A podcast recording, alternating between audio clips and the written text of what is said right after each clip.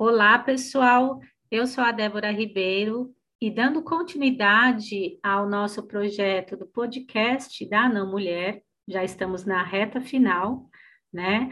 É, hoje eu estou aqui com uma convidada muito especial. Estou aqui com a doutora Isabel Cristina Barros. Ela é graduada em Direito, pós-graduada em Direito do Trabalho e Direito Previdenciário ela é vice-presidente da Comissão de Seguridade Social da 14ª Subseção de Itaquera, na gestão de 2000, por duas gestões, 2014 a 2016 e 2016 a 2018. Ela é, foi presidente da Comissão da Mulher Advogada, na gestão de 2019, na OAB Itaquera, vice-presidente da subseção de Itaquera no ano de 2009 a 2021 ela é coordenadora adjunta do Instituto Brasileiro de Direito Previdenciário, IBDP São Paulo, e candidata a vice-presidente da OAB Seccional de São Paulo pela Chapa 11 na eleição passada, né? Então, estou aqui com uma mulher de peso que vai muito nos é, contribuir aqui com o nosso bate-papo de hoje. Mas antes de adentrar dentro da nossa temática, que falaremos sobre a mulher negra nos espaços de poder, eu, como eu sempre faço, eu pergunto à convidada do dia por que, que ela escolheu o curso de Direito para estudo e carreira e profissão e por que, que ela desempenha hoje a, a sua profissão na área escolhida. E com você, Isabel, não poderia ser diferente, né? Eu passo a palavra para que você nos fale por que, que você escolheu o curso de direito e também a sua carreira na área previdenciária, né, para atuar e ser a sua profissão. Bom dia, Débora. É um prazer participar desse projeto tão importante é, é, pela ANAM, que eu tenho uma satisfação enorme em fazer parte. Eu acredito que o direito foi quem me escolheu.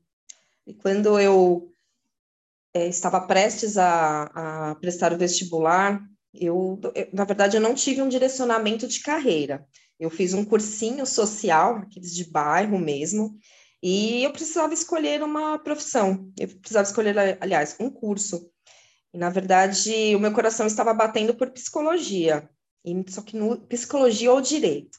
Eu depois no último momento pensei, psicologia, eu vou ter que lidar com as questões de muitas pessoas. É uma, eu, eu entendo, eu respeito demais a área e eu entendo que, que é pesado, vamos dizer assim, para você conduzir. E, e eu então falei, não vou ter essa carga emocional para tanto. E aí fui escolhi o direito mal sabia que no meu dia a dia eu teria que lidar, eu tenho que lidar com essas questões emocionais dos meus clientes, porque eu a veia social, é, os direitos humanos já, já, já me acompanham desde, desde o colégio. Então, eu até, acabei, é, depois de fazer aquela clínica geral inicial da advocacia, que todo mundo, né, a maioria do, dos, dos, formados é, passa por isso, eu fui sendo conduzida é, para é, é as questões previdenciárias, trabalhista e previdenciário. Então, hoje, o escritório é 80%, 70%, 80% direcionado para o direito previdenciário. É, o próprio dia a dia, mesmo os cursos que eu me identificava, os cursos de especialização, quando eu terminei a faculdade ali em 2005, é, em 2007, eu fui é, é, realizar o curso de é, a especialização em, em, direito do trabalho. Então, e atuei sempre, é, eu atuava muito pelo reclamante.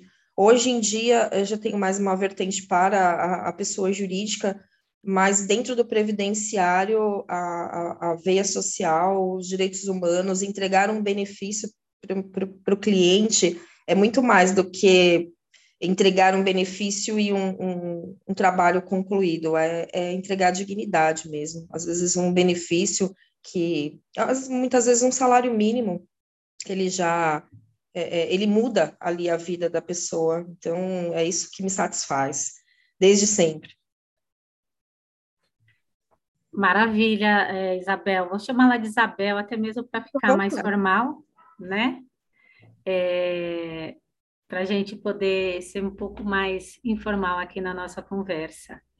É, excelente história, parabéns pela escolha, parabéns pela área, direito previdenciário, acho que é uma área que também faz muito parte da, da questão da assistência social da nossa população, ele acaba ajudando muito aquelas pessoas que precisam, né, que são os mais desassistidos, né?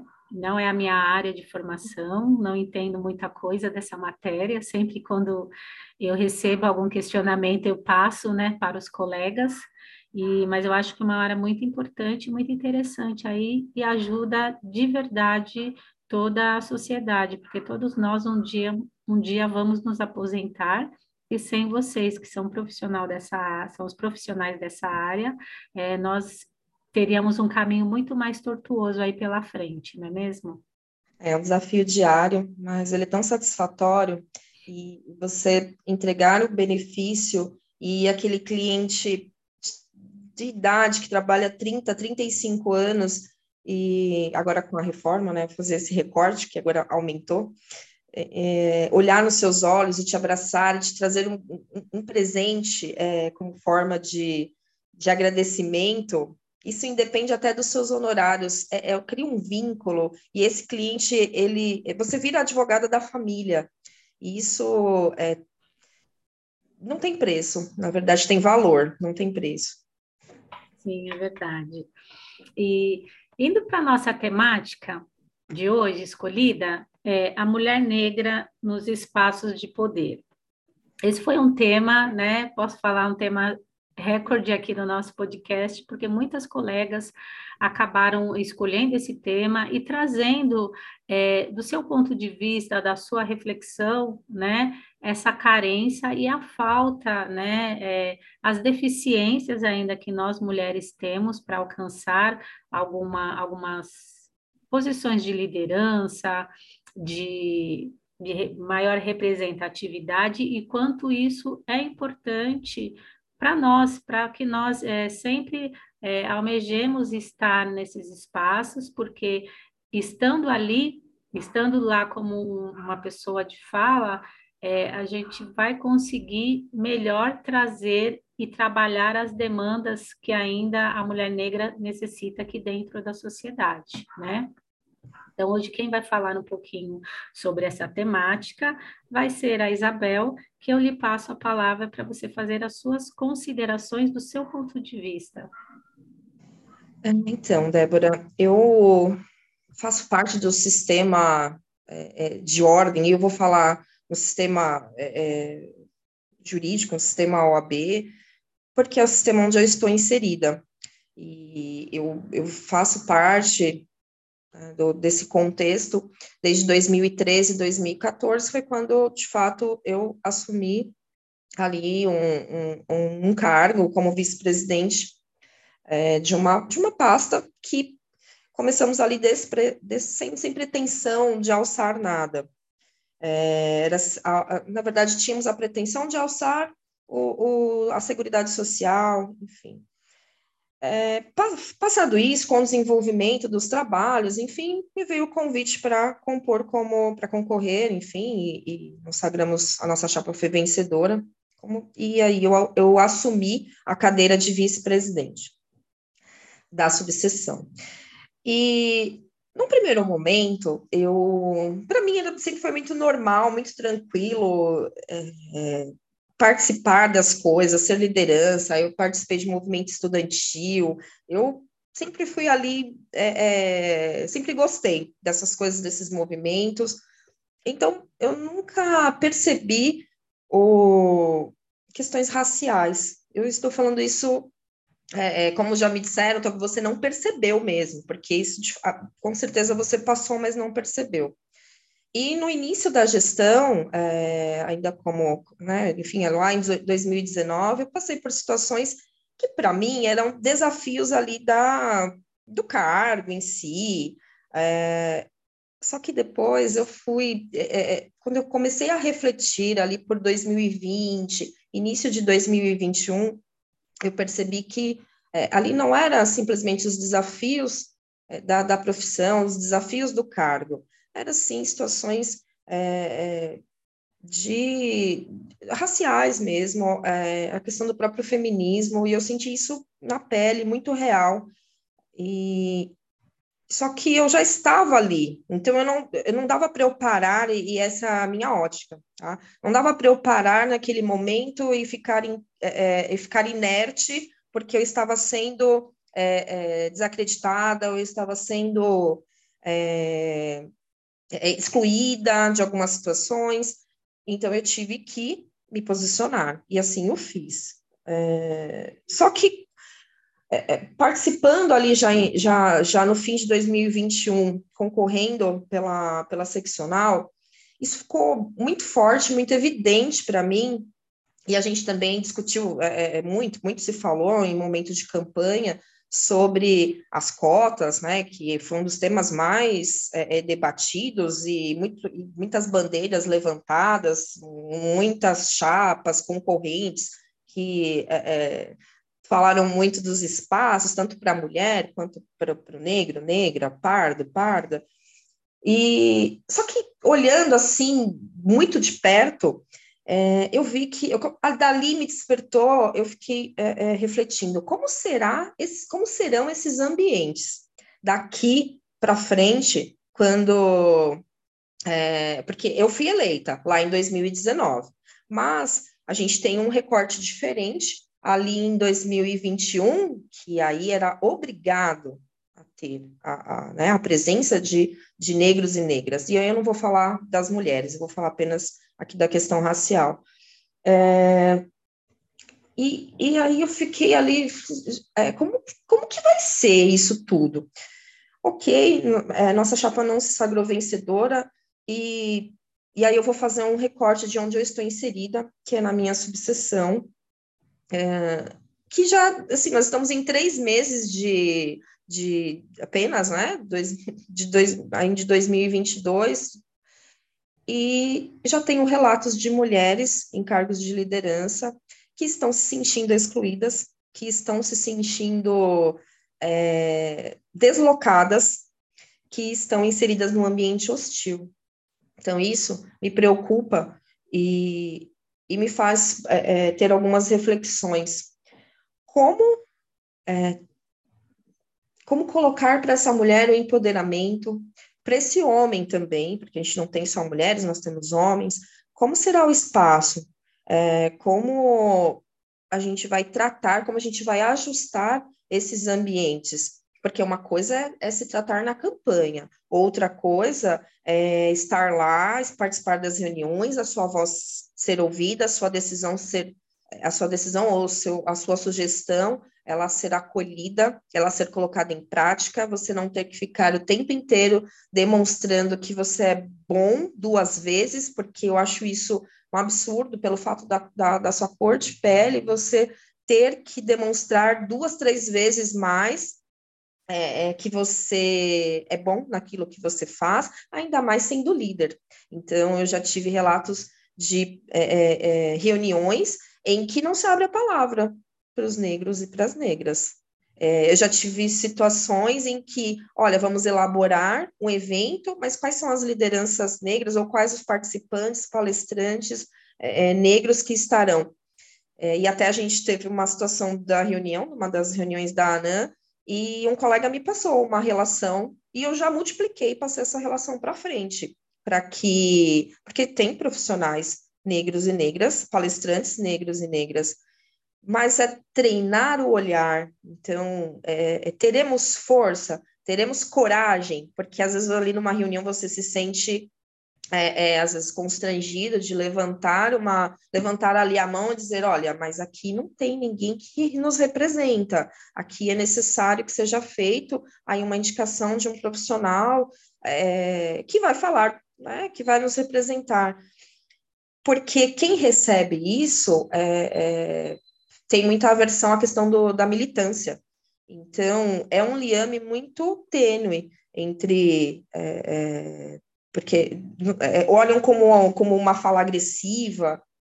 Então, eu acho que eu acho não, eu tenho a convicção que são reflexões que precisam ser levantadas exatamente é, é, dentro de cada, de cada subseção, dentro de cada escritório, como esses profissionais eles estão sendo de fato é, recebidos, como eles estão sendo acolhidos, como é, eles estão sendo enxergados como lideranças, é esse o questionamento que eu deixo. Eu não tenho visto, é, até no, no, desenrolar aí dos eventos, porque eu observo bastante das reuniões, eu, eu observo tudo, eu sou extremamente observadora. Eu não tenho visto isso acontecer.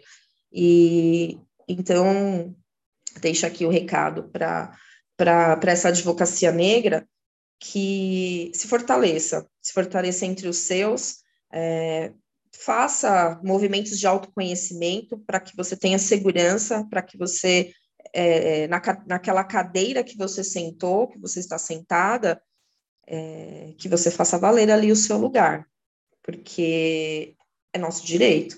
Então, é, é, é, esse o meu olhar, é mais um olhar de preocupação, porque eu fico preocupada com a autoestima, com a questão da sanidade mental desse profissional que chega em casa depois de um dia, de uma reunião, um dia inteiro de reunião, é, e sentir que ele praticamente ele só é um figurante, ele é só um número que está ali sentado, mas que tudo bem, ele é só uma cota e que é, o que ele fala não tem sentido algum. É, você falou bem uma palavra que eu acho que se coloca muito bem numa das preocupações é, né, no pleito eleitoral eu participei junto com você, né, na, na chapa, acompanhei todo o desenrolar aí da, do pleito eleitoral da OAB, ali como pessoa atuante mesmo, e embora a nossa chapa não tenha ganho é, o pleito eleitoral, a, o papel, pelo menos, o meu papel e o papel da ANAM é monitorar uh, os trabalhos que serão desenvolvidos daqui para frente. A gente tem uma grande preocupação que mesmo, embora tenhamos a questão das cotas, para que os advogados negros, então, seja ele, seja mulher, não fiquem colocados como meros figurantes, né? Então, a gente está fazendo um trabalho aí de mapeamento com todas as é, subseções aqui de São Paulo, uma aproximação com os advogados que fazem parte das comissões de, de igualdade racial também, ver aonde as, as cidades que não têm essa subseção, para que a gente tente é, fazer esse trabalho de tanto de acolhimento, tanto de informação, para que aquele membro seja presidente, seja vice-presidente, até mesmo um membro participativo, não se sinta é, estranho né, ao ambiente OAB, porque sabemos que a OAB é um, é um, ainda é uma instituição branca, elitizada, e que são poucos negros que acabam fazendo parte ali desse, desse dessa entidade, né? E eu, eu não sei se você acabou acompanhando, essa semana tivemos a nossa primeira reunião da Comissão de Igualdade Racial, da seccional. Eu, de verdade, eu não consegui participar porque eu estava envolvida em outra reunião, mas tivemos advogados é, da ANAN São Paulo, inclusive o presidente da, da comissão da, da, igualdade racial da seccional, né? Nós colocamos um debate no nosso grupinho ali, porque a OAB estava fazendo um, um, evento de mulheres, né? E não tinha nenhuma mulher negra. E os advogados fizeram essa provocação. O presidente disse que levaria, né? Que a OAB está, ele tem um planejamento ali dentro da comissão e que ele também levaria isso à frente para não deixar passar, né? Isso desapercebido. Eu não sei ainda, porque como a reunião foi na quinta-feira, né? Hoje nós estamos gravando num dia de sábado. Eu não sei, eu só sei o desenrolar por cima, assim. Agora detalhes, detalhes, eu não sei o que aconteceu, mas é importante que ele saiba, como já foi dito lá no grupo, que estamos é, atentos a toda essa temática. E essa questão da, do ambiente feminino, do ambiente do, de membros negros é, estando em cargos de liderança da OAB é uma questão muito preocupante também, fazendo aí um parênteses também, eu conversei com uma das grandes mulheres aqui do direito de São Paulo, inclusive ela foi uma das convidadas do nosso podcast, a doutora Eunice Prudente, que inclusive nós, né, eu e você tivemos a oportunidade de ir ao gabinete dela, e ela também mostrou muita preocupação. É, ela disse que os negros eles têm que estarem mais atentos às questões é, levantadas pela nossa nosso órgão de classe, é, tanto na própria OAB como nas escolas da OAB, que isso é muito importante, que tenhamos é, outros colegas lá nos, no corpo acadêmico da escola, para que assim é, sejam todas essas questões de equidade racial, elas sejam colocadas e ensinar é, esse pessoal ainda que tem a mente de uma certa forma um pouco engessada, que não está acostumado a ver negros, a verem é, indígenas, pessoas trans e LGBTQIA+, para que eles se acostumem com o trânsito dessas pessoas de como normal dentro da instituição, porque nós somos um órgão de classe muito grande, né? Exatamente. Exatamente. Essa, é, essas eu enxergo como ações afirmativas, que, e, e muito bem colocado pela doutora Eunice Prudente. Não só esperar do outro lado, como nós é, estamos nos posicionando. É, nós estamos observando, ah, eu não sei como observar, eu não sei como olhar, então vamos nos desenvolver. Então, vamos nos aproximar de quem tem esse olhar treinado, de quem tem a fala, de quem tem a pauta, é, de quem tem os espaços, quais são os cursos que eu preciso, quais são as coisas básicas que eu preciso saber, para que eu tenha até argumentação no momento é, é, é, de, de, que eu tenha que me posicionar, que eu saiba como falar, o que falar. É, eu, fui, eu tive uma provocação, eu fui provocada numa situação de uma reunião em que eu disse, olha, mas não tem nenhum, nenhum palestrante negro, negra, ah, então a gente vai ter que trazer, é, então, um indígena, um... sim, então tá, se tiver na nossa subseção, sim, é, teremos, é, porque, como você colocou, Débora, é, todas, as, toda, todas as raças, elas precisam circular e, e, precisam estar ali presentes. Isso tem que ser natural.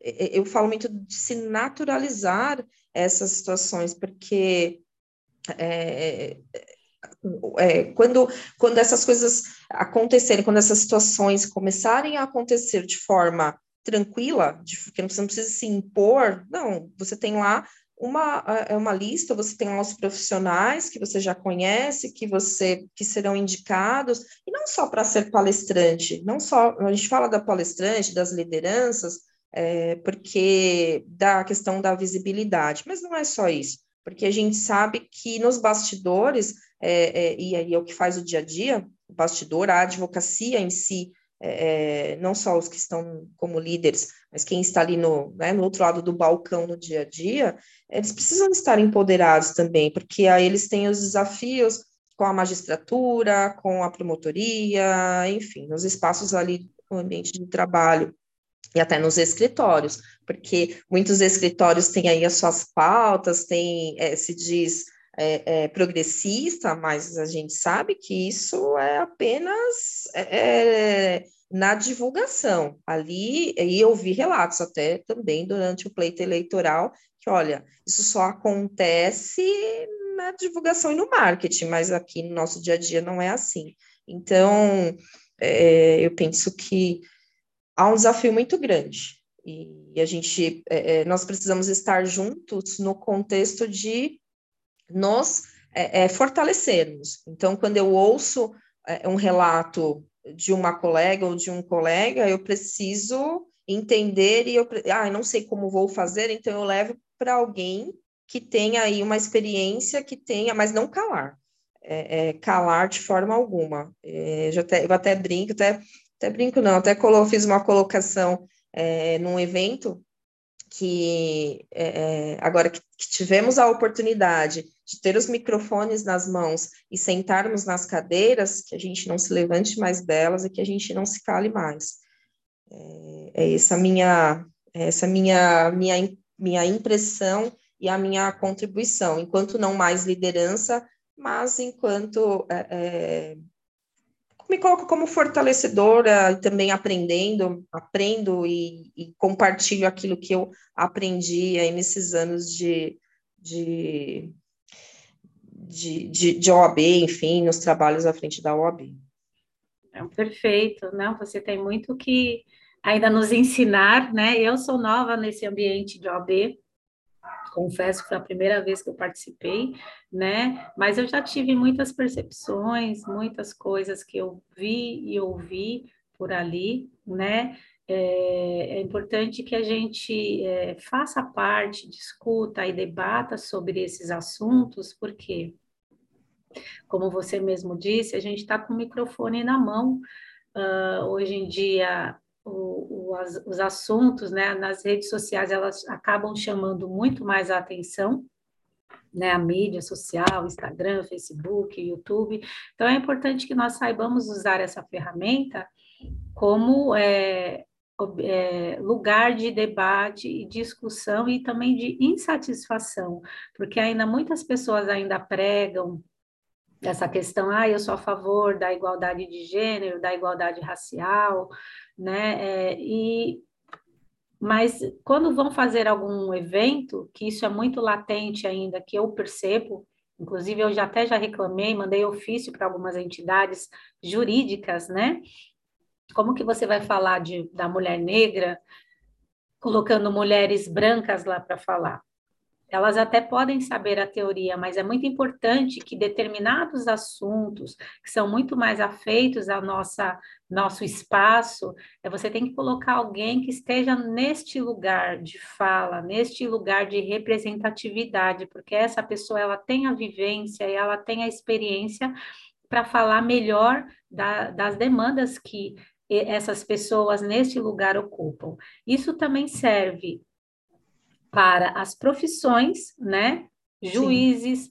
promotores, delegados, temos que ter maior é, representatividade. Quando eu digo a questão da representatividade, nós temos que ter nossos pares lá, pessoas que são negras, pessoas que aí já entra também na questão das raças, né, e também da, da, da questão do gênero, pessoas que são indígenas, e, é, o ano passado eu participei da, da Comissão de Igualdade Racial, e nesse ponto, o presidente, que foi o, Rob, Dr. Robson de Oliveira, ele foi muito pontual com relação a isso. Ele falou que é uma, é uma comissão de igualdade racial, e o índio também é uma raça, por que não uhum. vamos dar espaço para eles? Tanto é que fizemos um seminário justamente para atender esses profissionais indígenas que eles existem sim tem Sim. muitos mestres, doutores, né? Eles estudam, eles viram que o estudo é a melhor ferramenta para poder pleitear algumas coisas que foram retiradas deles ao longo né, desse processo de colonização. As suas demandas, né? As suas demandas exatamente. Sim. Então, nós para poder é, pleitear e buscar aquilo que, que nos é caro, aquilo que a gente precisa é quem está ali na, na, na, enfim, quem está vivendo a situação. Né? Então, ninguém melhor que esses é, sujeitos para falarem das suas próprias demandas, porque eles terão mais é, capacidade de persuasão, vão trazer os problemas realmente como eles são, do que não desmerecendo os profissionais que também estudam e fazem parte disso, mas ninguém melhor da, daquela própria pessoa que vai representar, né? E hoje nós temos, o estudo permite esses, é, permite os, os cursos à distância, é, as facilidades que graças a Deus, alguns programas sociais permitiram para que essas pessoas também pudessem se educar, se aperfeiçoar, né, para poder debater todas, todas essas demandas. Isso também acontece com as pessoas da periferia. Metade, metade das mulheres que eu ouvi ao longo do podcast são filhas do ProUni, são é, filhas da cota, né? A gente está fazendo mestrado, doutorado, pós-graduação, né? Passou em concurso público, tudo por meio dessas cotas. Então, isso é uma ação afirmativa, né? até aproveitando que esse ano é um ano de debate sobre isso, que tem que ficar, porque ela, de uma certa forma, ela ajuda a diminuir a nossa igual, desigualdade social, né? Então as pessoas elas têm que começar a olhar todas essas questões com um recorte especial e específico para para as populações mais vulneráveis que ainda não têm, né, esse poder e essa liderança é, nesses locais que nós estamos almejando. Dá acesso, né? Possibilita o acesso, coisa que é, é, a gente, quando tem esse olhar para a periferia, olha, só quem, só quem frequenta, só quem é da periferia, a gente ouve vê coisas que é, a gente nem imagina. São pessoas que se contentam com o mínimo porque nem imaginam o que, o que nem imaginam seu, nem imaginam seus direitos, nem imaginam que podem fazer parte, nem imaginam que podem acessar é, é determinados lugares, o próprio ensino. É, Para eles é colocado que apenas. Aliás, teve uma fala aí recente, né? Que a, a, o estudo, a, a universidade, seria deveria ser para poucos. É, então, assim, nós estamos em 2022 e a gente ainda escuta coisas é, é, tão absurdas quanto. Então, eu, eu, eu, eu, eu sou, é, a questão, eu, eu sou muito defensora do ensino, sou muito defensora da educação de base, gosto muito, tenho muito apreço pela comissão da OAB Vai à Escola, e eu acho que, eu tenho certeza, na verdade, que é, é uma obrigação desses órgãos é, se achegarem à população e, e, e trabalharem nessas questões afirmativas e, principalmente, preparar essas crianças, é, formar a formação de cidadão, isso, isso é obrigação também da OAB, ela é, é não é só da advocacia, é da cidadania também, né? Então, é uma obrigação. E, e a gente não precisa estar em cargo de liderança para fazer. Então, é, é, fica um convite para a advocacia e aí eu faço um recorte né, da questão da igualdade racial, que ela participe sim do sistema de ordem, é, compõe as comissões, componha, participe, entenda como funciona, que é uma possibilidade de você também estar nas associações e, e você entregar, porque tem muita gente, é, tem, muitos, ah, muito, é, tem muitos profissionais que estão é, é numa situação bem confortável nas, na, é, nas suas carreiras. Então, entregue para a sociedade é, essa questão de propósito, né? Entregue para a sociedade um pouco daquilo que você que você almejou. Isso é, é, é isso é compromisso, sei lá, é, é, é, questão de, de justiça, paz social. É, não adianta eu, eu somente olhar e criticar o que o governo não faz, o que o OAB não faz, mas o que eu estou fazendo. Então, fica aí o convite para a advocacia, que ela também venha, não só espere que a OAB vá, é, é, tenha, busque esse espaço, esse espaço é nosso. E eu falo aqui com muita tranquilidade. É, é, é, pode ser que aconteça algumas situações de, de, de, de exclusão ou de, é, é, de torcer o nariz, mas não importa. Talvez nós que estamos aqui neste momento, nós passaremos por algumas situações, alguns constrangimentos, ou às vezes até situações bem mais é, é, do racismo bem, bem grotesco e gritante. Porém, nós precisamos abrir caminho para quem está chegando, para que daqui um tempo, não sei se 10 anos, 50, 100, 200, mas é, é, com certeza o que nós vivemos hoje não é o que nosso povo viveu lá atrás. Então, é nosso compromisso abrir caminho para quem está chegando, e, e porque o ideal mesmo é uma é uma sociedade mais justa e mais igualitária. Perfeito. Fica aí a dica da Isabel para você que está ouvindo aí. E eu também concordo com ela, porque assim, nossas antecessoras já abriram o caminho, nós estamos pavimentando esse caminho e estamos tentando deixar ele mais suave para aquelas que virão e para aqueles que virão atrás de nós.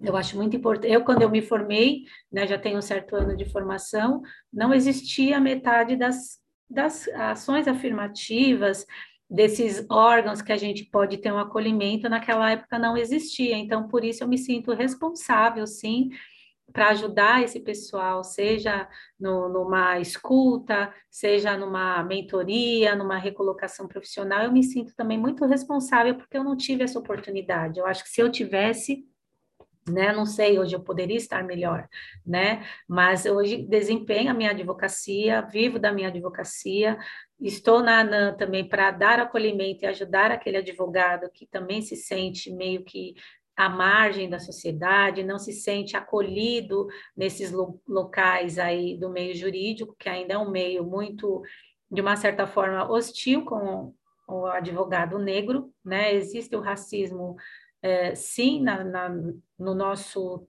trabalho, né? Seja ele institucional, seja ele estrutural. Eu acho que o nosso papel aqui é acolhimento, um acolher o outro, a troca de informações e debates, sim. E também vislumbrarmos para um futuro que não seja muito distante, né? De acordo com uma colega que eu já ouvi aqui, o CNJ tem um estudo que disse que a questão da igualdade racial em 2049 estará consolidada, né? Oremos e vamos aguardar se será mesmo nessa data que não está muito longe aí. Meu Deus. Mas o nosso trabalho é esse, de informar, de discutir, de debater e também de acolher esses colegas que também se sentem, por vezes, desassistidos. E com essa fala dela, eu encerro aqui o nosso podcast, fazendo primeiramente um agradecimento. Agradeço, Isabel, a sua disponibilidade né, o seu tempo aqui para esse bate-papo. Estamos conversando numa manhã de sábado, né, é, para trazer para você, ouvinte, um, um pouco do, do, nosso conhecimento, da nossa reflexão e também do nosso ponto de vista. Então, eu, em nome da ANAN, agradeço muito aqui a sua participação. Eu que agradeço, Débora. Para mim foi um convite é, muito, é, muito alegre, na verdade, e esse, esse nosso bate-papo é, de forma leve. Eu também te agradeço pela, pela forma fraterna que você me acolheu desde o nosso primeiro encontro. Você fez um diferencial muito grande na minha vida, e eu já falei em outros momentos, mas como a, a forma como você me abordou, a forma como nós iniciamos nossas conversas, nossos bate-papos, e, e, isso me encorajou e, em muitas situações, acredito nisso. É, e também quero agradecer a, a ANAN, uma instituição extremamente importante, e na pessoa do, do doutor Estevão, e gratidão por, por me aceitarem para compor aí com vocês. Estou à disposição, sempre que, que for possível, que eu puder contribuir, o farei. Ai, muito obrigada, Isabel. É, e para você ouvinte, eu peço que você curta, comente, compartilhe esse podcast é, para que mais pessoas possam ouvir né, as nossas discussões e o nosso debate. Sigam a Ana na rede social, nas redes sociais e até amanhã com uma, um novo episódio para todos. Beijão para vocês.